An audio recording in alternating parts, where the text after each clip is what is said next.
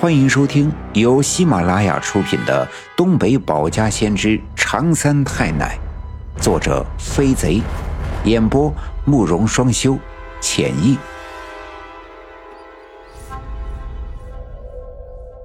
第二百九十七章，李文学心虚住下队，挥手间陈伤变心颜。大火终于扑灭。可我家的房子已经变成了一堆废墟。当院子里的那些帮忙的人们看见我们一家四口安然无恙地从废墟里走出来的时候，不禁发出了一阵欢呼声。几个与我爸爸相熟的村民们赶紧围上来问长问短。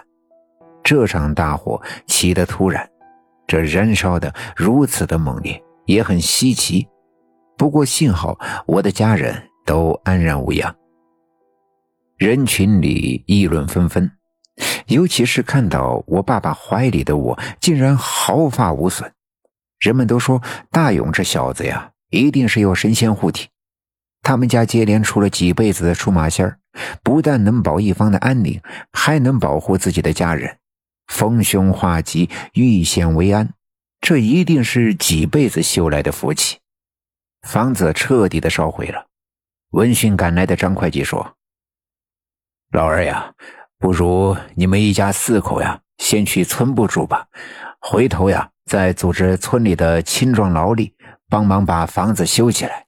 这破财免灾，火烧旺运，这事情已经出了，你们呀也别太着急。”我爸爸点了点头，看来也只好如此。这张会计赶紧安排几个小分队员。分别回家找来家里多余的行李，直接送到村部去。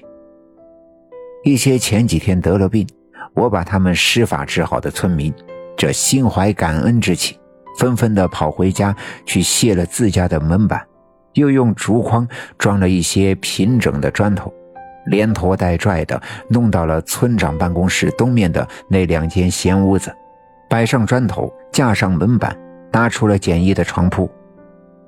我们一家三口住一间，我爷爷独自住一间。等一切折腾完的时候，天光已经放亮。尽管这一晚上折腾的疲惫不堪，可是家人却哪有心情睡觉？我妈妈到院子的压水井里打了盆水，洗了把脸。村部的大门响动，住在附近的一些妇女端来了做好的饭菜。我们一家人十分的感动。连声道谢。那几个送饭菜的妇女说：“不必和我们客气，你们一家子呀，为村子里做了这么多好事。唉，我六姑活着的时候啊，谁家有个大事小情儿的，求到他头上，他从来不说一个不字。大勇，这孩子虽然只有八岁，前两天也救了那么多村民的命。”我们家爷们儿啊，要是没有大勇的话，也早就病死了。我们感恩还找不到门路，送点饭菜那算个啥呀？天光大亮的时候，我妈妈去村里的小学上班，她对工作一向认真积极，这天大的事她也不会请假。我爸爸和我爷爷回到西面的家里，去废墟里翻动了一些仍旧能用的东西。这昨天还是好好的一个院子，如今啊却是满目疮痍，到处都是焦黑的烟熏的痕迹。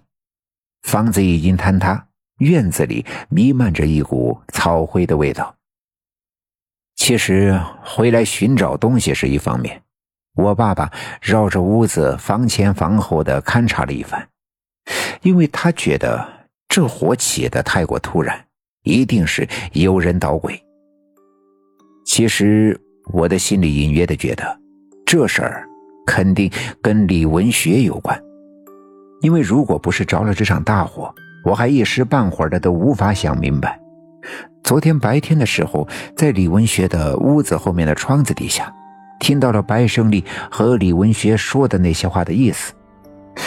可大火就这么突然的来了，我的心里一直猜疑的那些事儿呀，一下子明朗起来。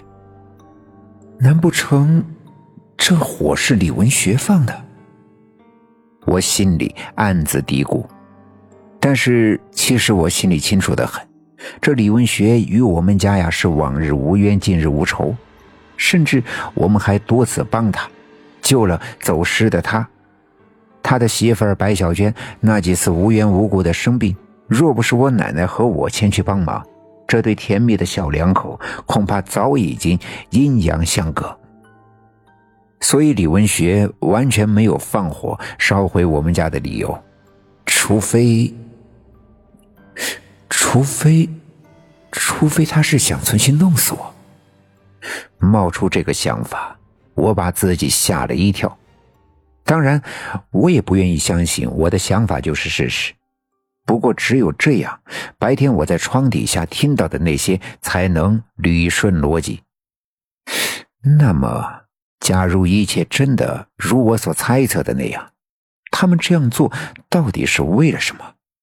白胜利到底对我家有怎样的仇怨，才能值得他怂恿李文学痛下杀手？而李文学为什么？要如此听他的。若想知道这一切的真相，就只有找到李文学问个明白。想到这儿，我谁也没打招呼，独自一个人往村子的东面走去。我要去找李文学，当面问问他，到底是不是他干的，又是为了什么。当我来到李文学家小卖店的时候，才发现李文丽坐在屋子的柜面后面。我知道，自从这李文学和小军结婚以后呀，李文丽就把这个小卖店交给他们来打理。这李文丽坐在这儿卖货的时候，大都是因为他俩不在家。于是我往前走了两步，抬头问道：“文丽大伯，我文学书呢？没在家吗？”